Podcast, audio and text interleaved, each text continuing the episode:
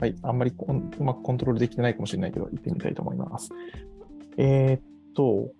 今回の査定についてちょっと振り返っていきたいと思いますが、えー、っと、一番古いところからいった方がいいですよね。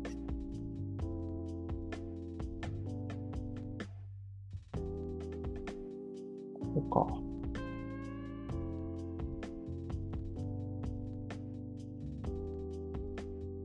これだ。はい。えー、と、2月10日、都心の数だけ変化する術を持っていると信じようということで、えー、と、自分のこの一人じゃできんもんの配信を特報に出すってこと、まあまあ普通今までしてきてなかったんですけども、今回、あの、なんだろうな、すごいこの昔作った電子工作とかを出したりして、まあちょっと面白いなと思ったのと、まあそこにある、あのここで書いてるようにですね、えー、なんというか、この戦い方が年を取って変わってくるっていう中で、えー、単純にパワーとか、えー、エネルギー、まあ同じか、エネルギーは減っていくんですけど、まあ、その分、じゃあもう勝ち目ないじゃんっていうんじゃなくて、じゃあ自分の何か戦い方ってあるよねみたいなことを、えー、言ってました。だから年の数を取る取るほど戦う、まあ、変化する術を知っているって信じたいなっていうようなメッセージです。で、えっ、と、2月の11日は、意味、ストーリーが大好物っていうふうに書いてますが、これは、うんと、やっぱり、こう、脳ってついつい、この夕日にも、えー、この動画にも意味をもつけてしまうよねこの動画面白くて、ただ単に図が動いてるだけなんだけど、なぜかそこにストーリーを感じて、この強いやつが弱いやつをいじめてる感じとか、なんか怖怖がって隠れてる感じとか、どうしてもそういうふうに捉えちゃう。それってすごいよねっていうことを、えー、思いました。なので、えー、っと、それをうまく使っていくしかないよねっていう感覚です。で、えーえー、と2月12日は、えー、と消防の点検に行ってたんですけども、えー、そこでやっぱりその、なんというか、地域の皆さんというか、まあ、先輩たちの、その、うん、まあ、人、自然、場所、文化、まあ、いろいろそういうその、都政も知り尽くした人たちの動きを見てて、やっぱりそこに、その、土佐山、その土佐山を知り尽くされてる方々を見ることによって、土佐山とのこう距離感、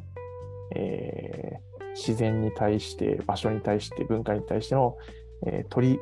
間の取り方みたいなのが、すごくこう、改めて理解できたんですね。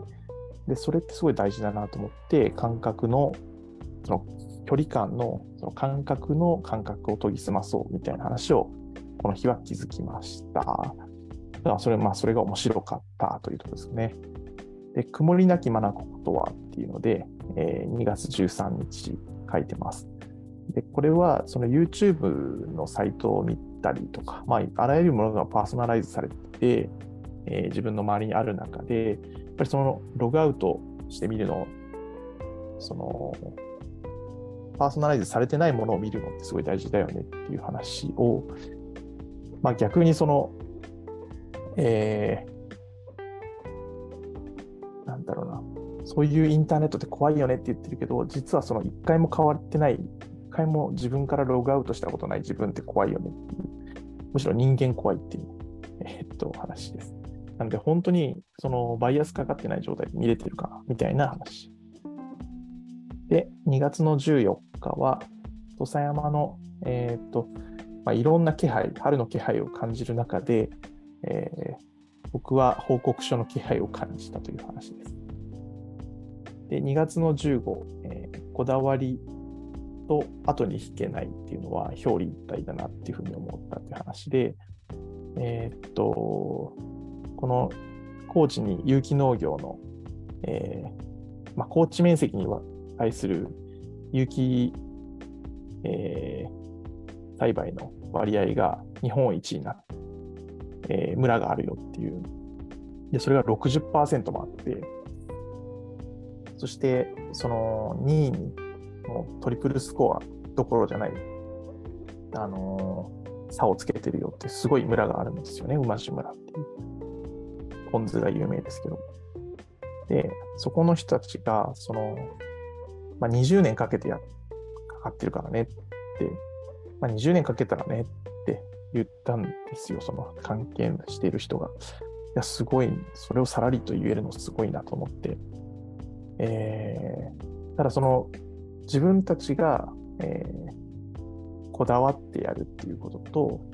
ま、外から見たら、こだわってやってるんですね、すごいですねっていうふうに言うんだけど、でもいろいろあったけど20年やってやっていう、そのいろいろあったの部分の重みというか、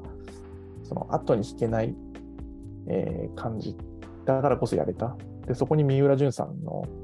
えー、飽きないコツは後に引けなくすることであるっていうのが重なって、あの、まあ、だからこそすごいって、あの、すごいなというふうに思いました。で、えー、と2月の16はシナプスがプスプスということで、えっ、と、まあ、実際に、あの、まあ、今日ここに今、山口県下関市に実家にいるわけですけど、その、まあ、移動の途中にいろんな YouTube だったり、ラジオだったり聞いてる中で、その、前後っていう、まあ、禅の言葉っていうのが特別ななんかジャンルとしてあるんだなっていうことを思いまし、あの、知りました。で、その、その中で、その、最近こういろいろ考えてたことで、その、えー、まあ、土佐山アカデミーの言う面白がリストだったりとか、そのために必要な、えー、面白がっていくためのいろんな手法として、その、アナロジー思考とか、ラテラルシンキングとか、えー、仕掛け学とか、いろんなことをこう考えてたけど、なんかそれのこうつながりがよく見えてなかったんですね、自分の中で。それがなんとなくこう、前後っていうこうジャンルを通じて、なんとなくつながってき始めて、なんかこう、面白いなというか、ちょっとこう、つながりすぎて脳みそがプスプス言ってたので、あのシナプスがプスプスということになっています。はい。えー、ちょっと一旦共有を切りながら、まあ、そんなね、あの、ことを思ったりしながら聞いてました。えー、っと、はい。と、まあ、そんな、えー、ことなんですけど、要するに、あの、えー、と、今やってることって、日々のなんかこう日常の気づいたことから、どんな学びを発生させるかっていうのを、えー、自分の中で実験として毎日とりあえず何か取り出してみようみたいなことをやっています。で、あの今日の話の最後の方に出てくる、その、の小学校4年生の時の学級通信なんですけど、でそこにね、原点がね、多分あるんですよ。この僕のあの変な考え方のね、もしくは無駄に毎日やるとか、で、えっ、と、今日たまたま実家にいるんでね、この話も後でしたいと思います。じゃあ次かな。えっ、と、コメントは大丈夫かなはい。えっ、と、皆さんのコメントもマッチしております。よろしくお願いいたします。じゃあ次の話題に行きたいなと思いますが、次は面白がりストの視点からということで、えっ、と、読書とお手玉っていう話ですね。えっと、あ、そうそう、なんかね、あの、ダダ漏れラジオって言ってるけど、なんか全然ダダ漏れっていうほど漏れてないんですよねって言われてて、うーん、そうかと思いながら、まあ、あの、なんかいろいろ考えていく中で、そのうち漏れ始めるじゃんと思っておりますんで、はい。あの、まあなんか、ね、自分でこう、じゃあ蛇口があるわけでもないし、難しいんですけど、まあやっています。さあ、次はですね、えー、っと、読書とお手玉っていうことで、まあ何が言いたいのかというとですね、あの、やっぱ本当に頭のいい人って、なんかこう本読んだらページ数まで覚えてる人とかいるんですよね。で、僕はもう全くもう短期記憶がですね、本当に吹き飛ぶように消えていくタイプの人なので、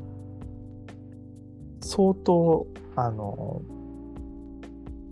なんだろう、インパクトがないと覚えてないタイプなんですよね。人の顔は覚えないし、名前は覚えないし、まあ、まあ、軽い病気ですね。で、あの、その中で、その最近なんとなくちょっとこう分かってきたのは、その本を読んでも忘れていくわけなんですけど、ものすごく気になる1行ぐらいは覚えてるなっていう気がしてきました。で、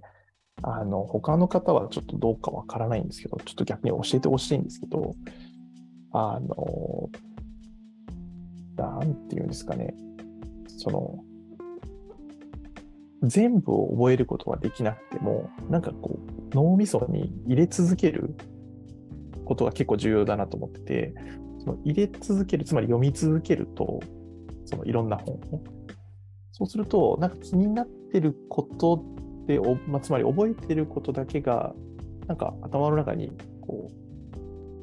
残っているもの。で、それだけでいいんじゃないかっていうことにしようと、えー、と最近思っています。なので、あのさっき出てきた、えー、アナロジーとか、ラテラルシンキングとか、うんと、昨日読んだのは、えっ、ー、と、ランチェスター戦略をもう一回考えようと思ったんですけど、まあそう、あの、そういうこととか、なんか、あの、自分が気になったことで頭の中に、え、ー、と、ポツポツと何かキーワードが残っていて、で、それが、えー、いくつこう保ってるかっていう話なんですよね。で、どんどん忘れていくので、とにかくどれだけたくさん頭の中に浮かべるかっていうことに最近なってきました。で、それで、えー、と、そのなんかイメージとしてお手玉っていうのを挙げてるんですけど、お手玉ってこう、止めたら終わりじゃないですか。でとにかく3つでも4つでも空中に浮かしとかないといけないので、常にこう回し続けるみたいな、えー、ことになりますけどね。あの感じに近いなと思って、とまあ、他の読み方もあると思うんですけど、僕はちょっとそういうことにしようかなっていうね、提案というか、あの宣言というか、なんかそんなことを思ってます。えー、皆さんどうやってあの本を読んでますか？あのなんだろうな。例えば、一つ一つもう暗記するように読む人もいると思うし、なんか線引いたりとか、えー、なんだろうな。Kindle で読んでメモってますみたいな人もいるかもしれないし、まあいろいろいると思ってて、で僕の最近のの自分の能力、身の丈に合った読み方は、お手玉読みなんですけど、えー、皆さんの読み方を教えてください。コメントお待ちしております。はい。えー、っとですね、それが一つかな。で、次は、さっき今のは本の読み方ね、読書とお手玉。で次は弱者の戦略。えー、かっこどこまでいけば26.1%になるんだろうという話です。で、うんと、まあ、もっと言うと、その、そして、えー、なんて書いたのかな。Facebook の方見ればいいのかな。ちょっと待ってくださいね。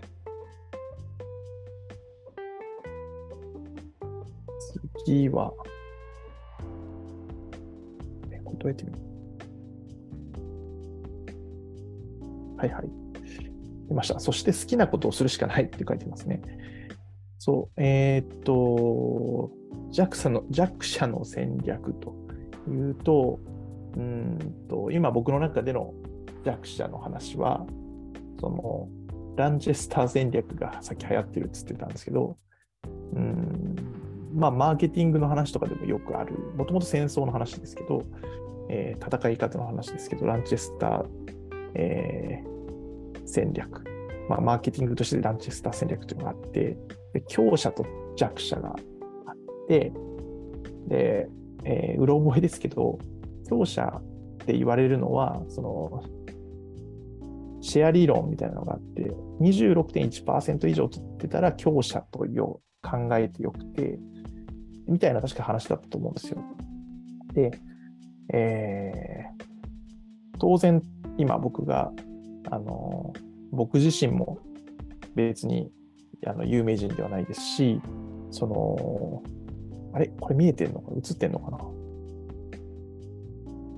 大丈夫なんでしょうか？ちょっと待って。はい。僕自身も別に有名人じゃないし、その、トスタヤマアカデミーだって有名、あの、誰でも知ってるようなものではないし、えー、まあ当然弱者だと思うんですよね。で、えー、弱者は弱者の戦い方があると。で、強者は強者の戦い方があるっていう話なんですけど、じゃあ当然弱者としての戦い方。でも、その最初考えてたのは、そのどうすれば土佐山アカデミーが26.1%取ってる状態ってじゃあ何みたいなことを考えてたんですよね。で、じゃあその、高知県の NPO の中のこういうジャンルをやってる中の、えー、13巻地域でやってる NPO の中では26.1%取れるんじゃないかみたいなことを、えー、その理論に沿って考えてみようっていうことを考え始めて、えー、で、その、そして結局好きなことをやるしかないっていうことに気づくっていうね。だから結局なんかそういうそのことに戻ってくるっていう、まあ皆さんの中でも、あの、自分はどう、どういうふうに、この、何したいのかなとか、戦略どうしようかなとか、えっ、ー、と、例えばまあ受験、自分が受験を戦う戦い方とはとか、なんかいろいろな戦略をきっと立ててきたと思うんですけど、あの、僕も散々こう企画書を書いてくる中で、えー、結局、今こ、土佐山アカデミーにいるって、そもそもいるそのこと自体が、えー、好きなことをやるっていうね、えー、ことを証明しているなというあの気がしますね。はい。あ、ちょっとコメント出ますね。ありがとうございます。橋さん、ありがとうございます。えー、っと、私もすぐに読んだら忘れてしまいます。いや、本当に僕、あの、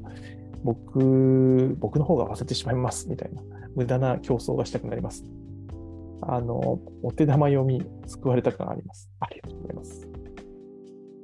あの、お手玉読み協会を作りましょう。えー、なんかそういう読み方もいいんじゃないってね、あの、提案できたら嬉しいなと思います。さあ、えっ、ー、と、まあそんなことって、その、えー、なんていうのかなその戦略を立てていく中で、やっぱり結局、何周も回った挙句の果てに、まあ、好きなことやるしかないとなってきたときに、じゃあ改めて今日配信あるじゃんかということで、いろいろ考えてたんですね。で、その中で、その、じゃあ、サイマアカデミーが今、好きなことやるということをしたときに、じゃあ今何やってるのかなということをちょっと例に出しながら話していこうと思います。で、またちょっと画面の共有ということですね。あの、音声メディアで聞いている方、申し訳ありません。今回はですね、えっと、Facebook ライブというか、Facebook の動画の方でちょっと見て、たまにはね、お許しください。で、こちら、トセマアカデミーのホームページになりますね。えー、っと、まこ、これもね、また、変えていかないといけないんですけども、とまあ、この中でとりあえず、土佐山遊学、土佐山で遊び学ぶ、えー、っていうジャンルの中にワークショップで学ぶというのがあります。はい。で、今、すごい数が募集中になっております。えー、見えるかな？とまあ、日付順で言ったらいいのかな？3月5日、空き家改修プロジェクトということで、えー、僕らがやりたいことのうちの一つですね。と今、えー、土佐山に移住してきた上田さんというとご家族の家を、えー、彼らもその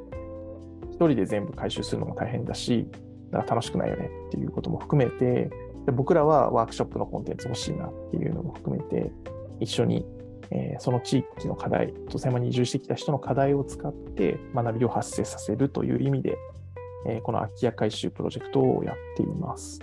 で、今回ボリューム5ということでね、だんだん進んでいってますね。今回、前回は、えー、薪ストーブを設置したりもしましたが、4月に床張り、10月に薪ストーブ設置ということで、着実に進んでおりますが、とその中でとトイレの改修をやっていきます。とまあ、田舎のトイレってあのポットン便所みたいなこと言われますけど、その、えー、まあな、あえて言うなら浸透式と言いますか。と地球に帰っていく タイプのトイレもあれば、まあ、汲み取りみたいなのもあるし、そして、えー、最上級はまあ一応田舎では合併浄化層みたいなことだと思いますけど、でその間に、その、まあ、第三の選択肢として、その、ポットン便所と浄化層の間にコンポストトイレっていうのがあるんじゃないのっていう話で、やっぱりその微生物の力で分解どこまでできるかみたいなことを、でもそれも面倒くさかったら続かないので、そこのバランスをね、取って、こんな仕組みあるんじゃないっていうことにチャレンジします。で、えー、っと、3月5日にやるので、とまあ、お楽しみと。あと、残席1ってやるんで、まだありますね、これ。はい。で、こんなことをやったりしています。で、えっ、と、ここはワークショップの説明というよりも、僕らが楽しいことを好きなことをやるしかないと。自分が面白いことをやるしかないっていう意味で、まあ、そういうその、えっ、と、一つ一つのプログラムもあるんですけど、まあ、結局、土佐山の課題で遊ぶっていうのが僕がやりたいことなので、まあ、そんなことやっていますよと。そして、えっ、と、まあ、さっきもあった旅を一緒に作りませんかっていう話をしてましたけど、とその中でといろんな、まあ、全部旅なんですけどね、まあ、わかりやすい旅という意味で、と3月11日にと旅作りワークショップのプロローグ編っていうのが始まります。で夜にはですね、世界一周ナイトということで、とまあ、この2つとも講師は一緒なんですけど、最近、えー、最近というか去年か、24カ国44都市、165日間の旅をして12月に帰国したポール、えー、長野博さんを講師にということで、点々点となってますが、えー、っとですね、あの、来年度4月からは、まあ、特に高知県は、と、すごくこう、うん、いい流れがあって、特に観光の分野で、まあ、旅の分野ってことですね。その、朝の連続テレビドラマ小説が、らんまんというのが始まりますが、うんと、NHK の朝ドラですね。で、その牧野富太郎さんがその主演されると。違う違う違う。今考えながら喋ってたらおかしなことだった。牧野さんはもうお亡くなりになられてます。えー、っと、牧野富太郎先生のドラマが始まります。で、えー、っと、そこの、それでまあ、高知県に牧野さん、えー、ありということが知らしめられて、えー、高知に来てみたいなっていう人が増えたらいいなというところですね。で、それが9月まで、4月から9月まで。ワンク、ワンクールというかな、前半あって、その後また違う朝ドラになりますが、そこでこうブームがあるわけです。そして、その次の4月、つまり2024年の4月ですね。で、ここからは、とまた高知のとマニアックなというか、えー、サステナブルなというか、えー、いろんな、その、なんていうのかな、メジャーなところじゃなくても、もっと人とか場所とかにフォーカスした、えー、ツーリズムが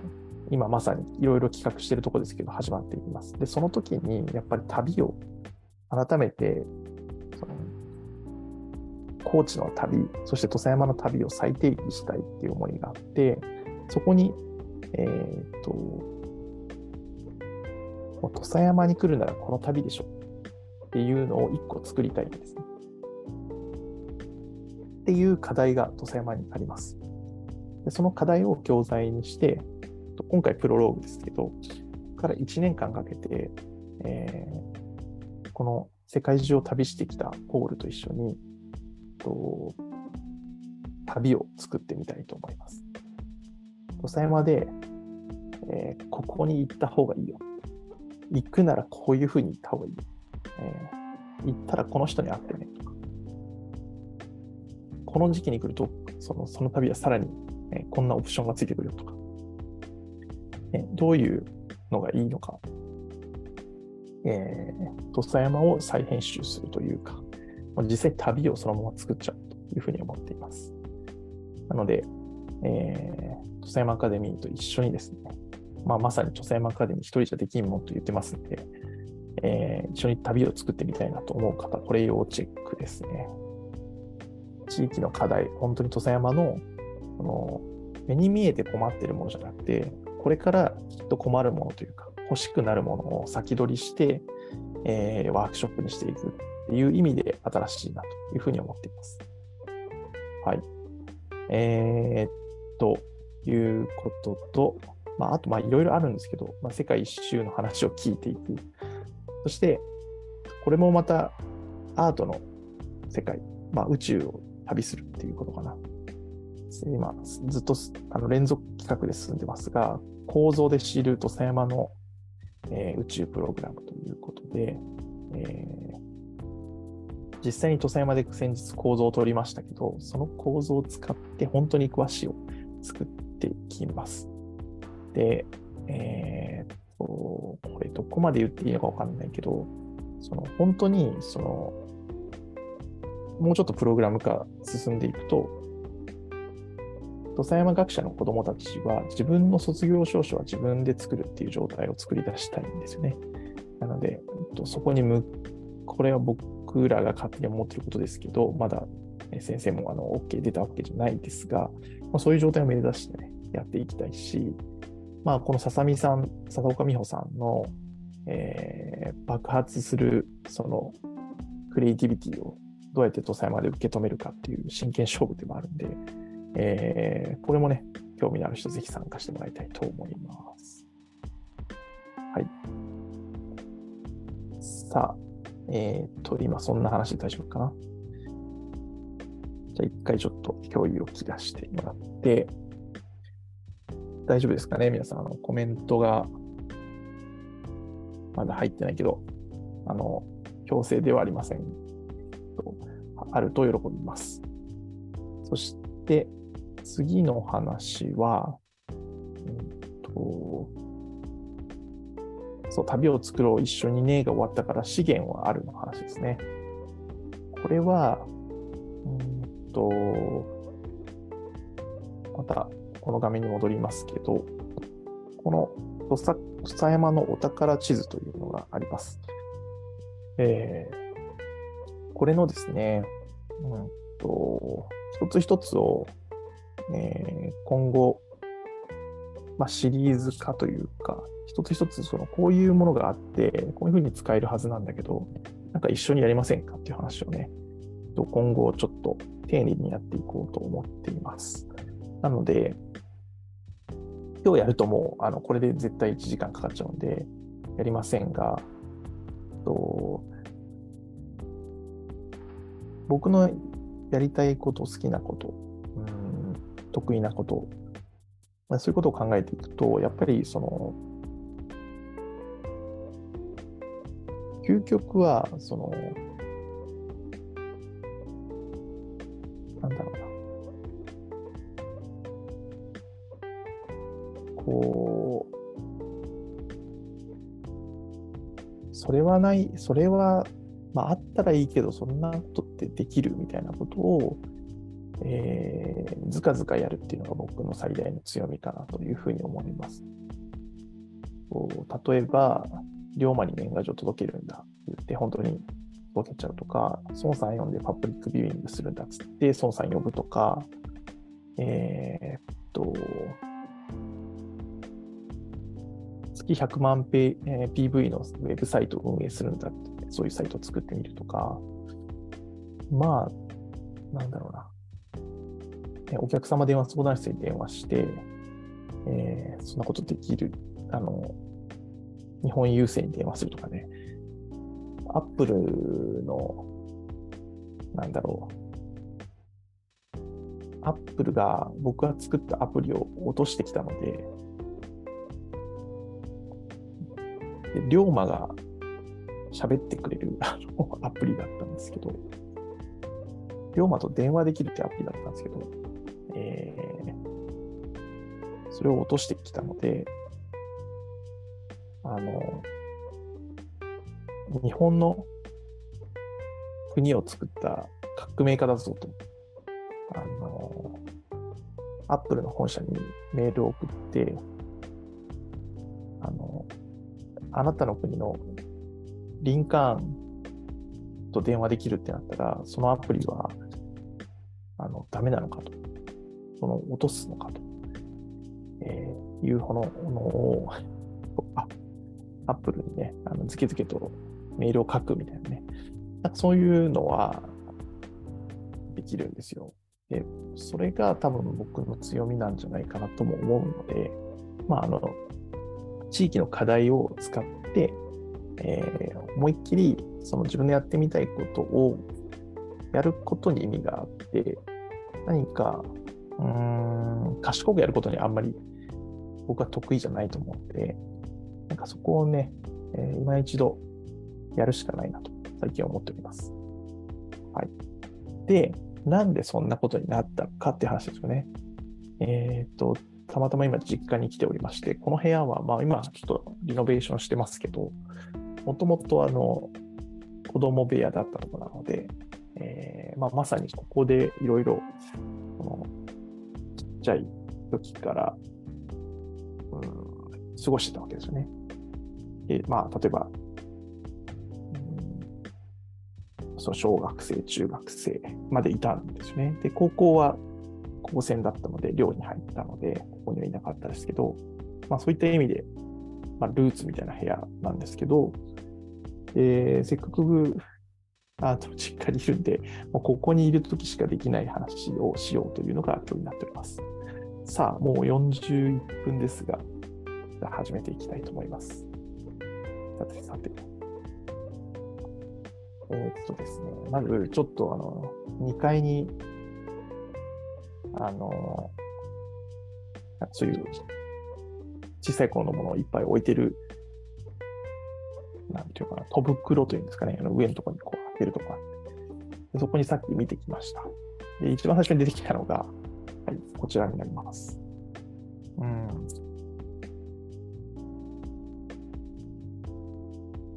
見ますかね。えー、っと、無線、無線局事項書及び工事設計書というふうに書いてますね。はい。えー、汚い字でえー、吉富新作と書いてます。はい、住所とかも出てますね。あ、これ個人情報じゃん。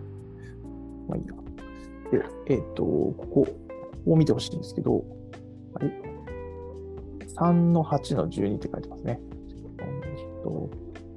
平成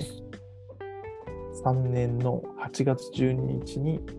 出した書類になります。つまり、えっ、と、平成3年だから、まあ、だいぶ古いですよね。実際に正確には何年なんだろう。あの、でも、小学校6年生だから、まあ、12歳とか、30年ぐらい前の話。30数年前の話ですね。で、えーっと、何かというと、アマチュア無線の免許を取った時の申請書になります。それができました。ね、で僕の、ね、何が言いたいかというと、あの僕が全然知らない人と、あの、なんかこう、つながる、えー仕組み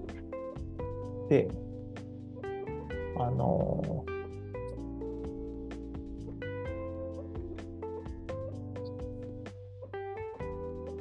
えーっと、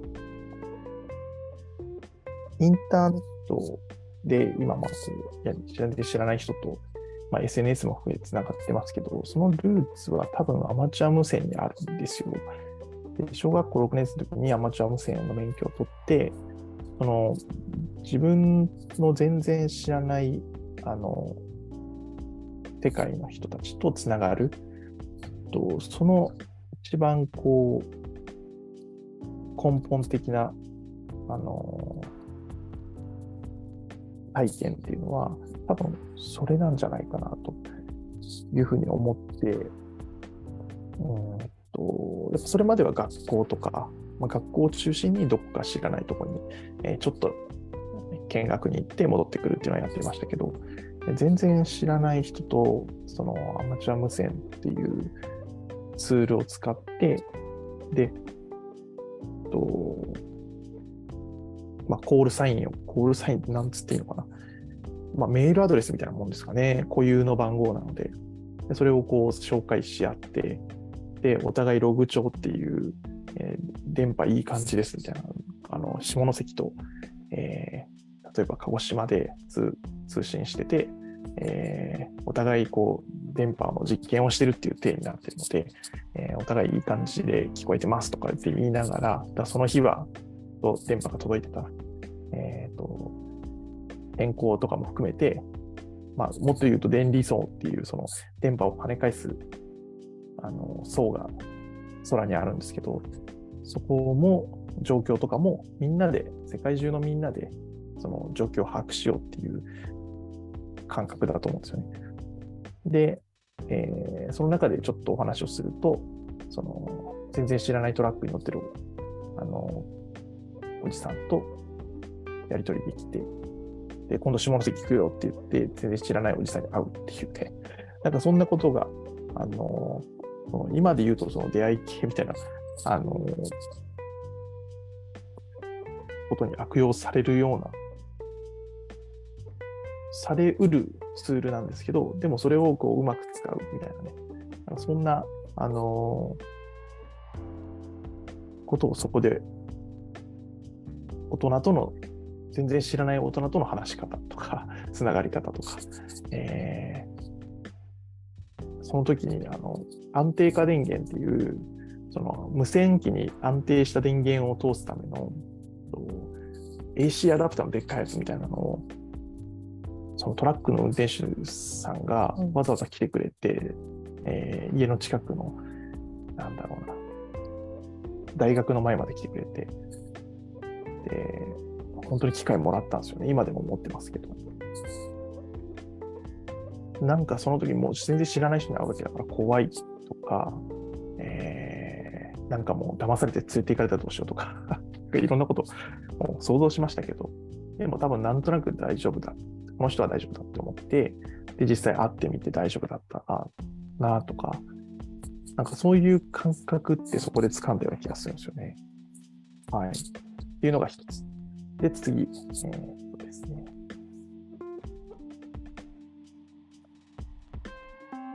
いよいよ。どれがいいのかはい、これですね。えーと、小学校4年2区、山田小学校ですね。えー個人情報だけど、僕の情報だったら別に怒られないわけですよね。えーっと、しこんな感じであります。で、えーっと、学級通信ライムライトというふうにここに書いてありますね。で、これがですね、驚くべきことに、うんと、これ一巻。一巻で書いてるか。見えるか見えるのかあ、こうだ。こう。一巻って書いてあるでしょ？で、これが、まあ今は全部持ってきてないけど、これ、見てください。見えるかな ?13 巻なんですよ。すごくないですか？この、ね、この間に10、間に11巻あるわけですけど、で、これが、この、ボリューム1からですね、始まって、最後が、ボリューム700なんですよね。なので、この担任だった福山健一先生、小学校4年2組の担任なんですけど、えーこの福山先生は、僕が小学校4年生だった1年間のうちに、言ってもその、日曜日はね、休みなわけだし、夏休みもあるわけで、200何十日しかない中で、えー700通の学級通信を書いている。まあ、単純計算しても、1日、まあ、2枚とは言わないですね。3枚ぐらい書かないと出ない。それを聞き入った人です。で、えーっと、それを、あの全部取ってあって、こうやって製本もして、あの希望者は製本も一緒にしてくれて、やりました。で、その、なんだろうな。自分が、その、戦略を、今日の話は全部ここに着するんですけど、えー戦略を、戦略的にこう何かをやるっていうのを、えっと、形にできた、形にさせてもらったのが、この4年生の時の体験なんですね。で、まあ、これは、あの、特定、個人を特定できない、あのもちろん4年2組の人は全て知ってるんですけど、それ以外の人は個人を特定できないので、まあ、あの少々見えてもいいと思ってるんですけど、とにかくですね、この全部手書きで書いてあるこの学級通信に、えー例えば吉富君がですね、えーっと、こんなことを発表したとか、えーここに青い青い線が引いてありますが、えー吉富君、これは何だ？俳句、俳句を作ろうっていうのかな？五七五にチャレンジって書いてますね。五七五にチャレンジ。で、えー俳句なんて無理です。川柳もどきです。でも、短い文の中にそれぞれの子供の様子がよく出ています。早速紹介していきましょう。いうので、なんとか君ってずっと書いてあるんですけど、吉富君のところは、えー弟はわんぱくすぎて怪我だらけ。なんですかね、これは。こんなこと言ったんだ。みたいなことが全部出るんですよね。えーここにもありますね。えーっと、吉富君って書いてますね。吉富君の一言にビク先生、えーと、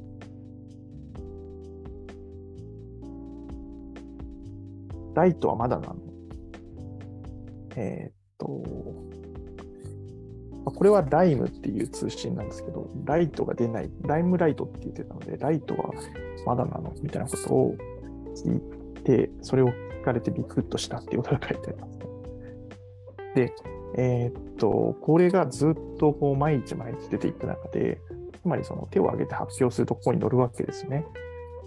そうすると、がぜ発表したくなるじゃないですか。でまあ、それだけでもすごいフィードバックの仕組みなんですけど、うーんと、この中で、まあ、最初はこう、みんな発表したことがこう全員乗っていくみたいな時期があって、そこから、えっ、ー、と、もっと乗りたい、もっと乗るためには、新しいチャレンジをするしかないじゃないですか。なんか、でその時に のランチェスター戦略とかもちろん知らないんですけど、要するに、こう、その教室の中で、えー、30人、32人とかぐらいだったかな、教室。その中で、えーと、自分が30何分の1しかない中で、どうやって戦うかっていう、えー、ことを考えるわけですよ、小学校4年生なりに。で、その、その時に、じゃあ他の人と違うことをするべきだっていうふうに考えるし、となんだろう、自分の得意分野でやるべきだっていうふうに考えるし、こうやって考えてると、それってもう、あのランチェスター戦略の弱者の、えー、戦い方のそのままですよね。なんかそんなことを後でつながって考えるんですけど、その時は必死に考えてやってました。でそういうのがこうずっとこうあって、で、まあ、これはまた自分なりに勉強し直してみたいんですけども、でこの中でね、あの、このさっきちょっとちらっと見たときに、吉富君が最初に始めたと書かれてあったのが、この分析ノートっていうノートになってまあ、なってるそうです。えー、これもね、相当なあの数があるんですけども、無駄なね、この無駄な立体文字。何をしてるんでしょう。で、この時にそのやってたのは、その国語の授業の中で、福山先生がその分析批評っていうまあ、どこまで学術的にどういう位置づけなのかはちょっとわからないですけど、小学校4年生の子供にもわかるように、えー、その、教科書の載ってる本、まあ、この時は山梨でしたけど、宮沢賢治、山梨ですよね。で、これを、その、まあ、作者の気持ちはどうでしょうみたいなことのレベルを超えて、えーどんな比喩、暗喩、えー、伏線だったりとか、で、それをどうやってみんなであぶり出していくのかみたいなことを、かなり本格的にというか、あの、やってました。当時、小学校4年生でしたけど、山梨は小学校6年生の教科書に載ってたんじゃないかな。で、えーと、例えばその時の中で発問っていうキーワードがあったりしてその問題を自分たちで考えていく質問をしていくだけじゃなくて自ら発質問発信してそれを100個考えようみたいなことを、えー、自分その授業の中でそういう話があってじゃあ本当に100個考えてみようっていうのをねずっと100個、これは書いてる。で、他にも、えー、質問に登場人物ということで、そのカニが何を表しているのか、山梨が何を表しているのか、クランボンが何を表しているのかみたいな話を整理していったりとか、オノマトペとその光、色、音、匂いみたいなものを分類してみたりとか、えーと、そういったことを、なんか、こういうことを、まあ、単純ですからね、あの、こういうことを考え、質問したら先生がびっくりするんじゃないかと。えっ、ー、と、あ、そんなに調べたんだとか、えー、綺麗に書いてるねとか、とそういう視点もあるんだねとか、えー、ということを、いろいろなんか変な絵も描いてやってますね。で、その、このカメラの絵がありますけど、そのまあ、カニだったり、この作者だったりの、まあ、宮沢賢治自身だったり、なんかその人が、あの、どういうカメラの位置にいるのかみたいなことを考えてみたりとか、うん、なんかいろいろやってますね。12月の、12月は生の心だったけど、5月は死の心になっているんじゃないかみたいなことを書いていたりとか。うんと、まあ、あるページの、えー、状況設定、場面設定、人物設定と、その、なんか、クランボンのその、カニと泡と光の関係を、なんか絵に描いてみたりとか、なんかいろんなことをやっています。で、そのすべては、その、あ、これもかな。うん。なんかクランボンは笑ったよ、笑ったっていうのと死の関係を、もうちょっとなんかず絵絵として整理不明かっていうことをしようとしてると思うんですよね。こんな感じで。で、えー、っと、今日はただ単に、その、先生に褒められたいだけなんですけど、その時に、その、もちろんその中の中身の内容を考えるということと戦略的にこのどういうことをやるべきなのかで友達はこんな発表してきてるしじゃあ自分はどんな発表をするべきなのかみたいなことをうーんなんかその2つを両方かんいっぺんに考えるのがちょっと面白かったっていうのを覚えてます。だからその例えばゴンギツネとかえー、山梨とか、その文章に対して、その戦略的に作戦を練る。で、その作戦を考えつつ、その中身を考えるわけですね。実際にこの宮沢賢治はどういうふうな思いで書いたんだろう。で、一歩引いて、じゃあそれをどういうふうに、えー、そもそも何を考えた方がいいのか、で考えてみる。で、これを先生に伝えるにはどういうふうに、えーと、ノートにまとめた方がいいのか、えーと、授業の中で発表した方がいいのか。とにかく、あの、この学級日誌に乗るためにどれだけ頑張れるかということをひたすら頑張ってました。はい。はい。あの、ね、こんな話ですいませんね。で、最後に、あの、この学級日誌のですね、最終のページに、こんなことが書いてあります。10年後、つまりこれは、えー、10歳の時ですから、つまり20歳の時ってことですね。平成1年3月25日って書いてます。多分この日は終業式なんですね。えー、10年後、日の前、その後サティになって、今マンションになってますけど、え昔日があったと、前で12月31日の午後6時にみんなで会おうというふうに書いてあります。えー、で、実際に10年後、みんな20歳になった時に、日医の前、まあ、つまりその時はサティでしたけど、サティの前に集まって、えっ、ー、と、みんなで会いました。で、そこから5年後にえっ、ー、と、毎回この4年2組のメンバーは集まっています。ただ、コロナがあって、ちょっと間が空いたりするんですけど、と今年ね、その、5年の刻みでいくと、10歳から始まって、一つ、一区切り目は20歳。25、30、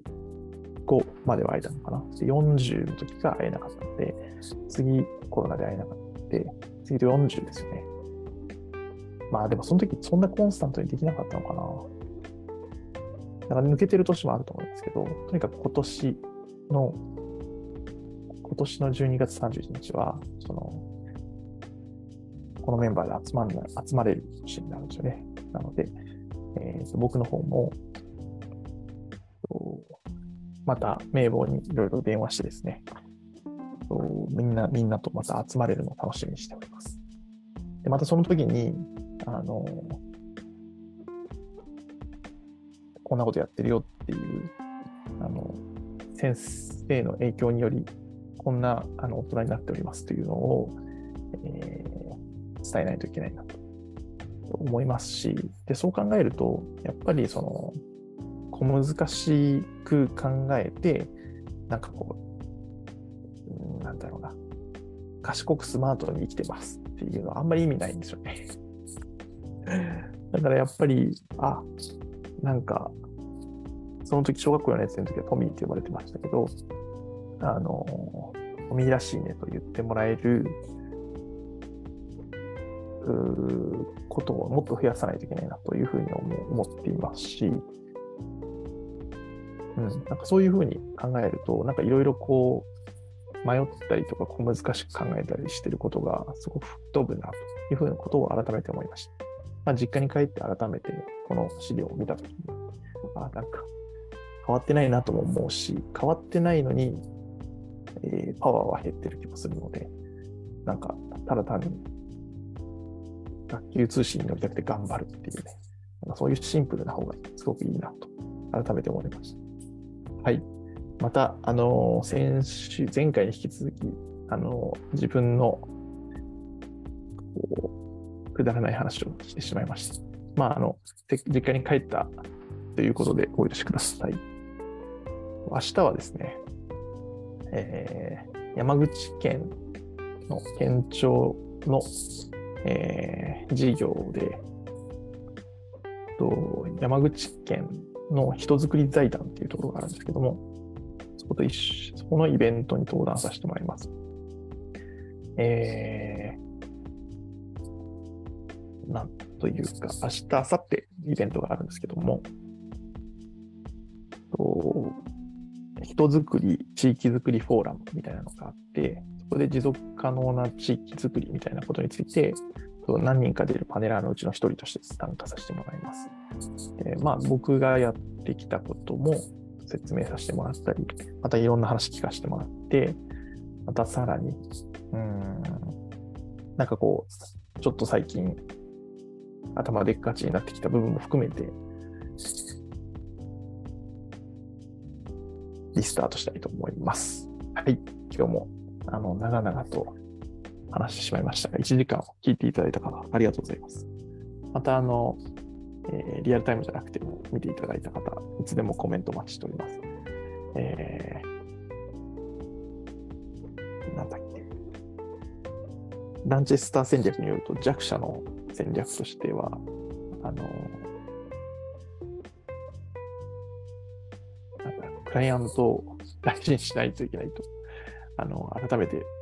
読んで思いましたので、えー、クライアントワークじゃないけど、でも僕の、えー、投稿、えー、ライブにコメントしてくれた方にちゃんと返信を、今までなんか返さない方がいいのかなぐらい思ってたんですけど、しっかり返していきたいと思いますので、よろしくお願いします。えー、今日は長々とお付き合いいただきましてありがとうございました。じゃあ、えー、来週も金曜にできるはずなので、えー、そこでまたお会いしたいと思います。来週大丈夫かな？来週は大丈夫ですね。はい。24日に、えー、またお会いしましょう。じゃあ今日もありがとうございました。おやすみなさい。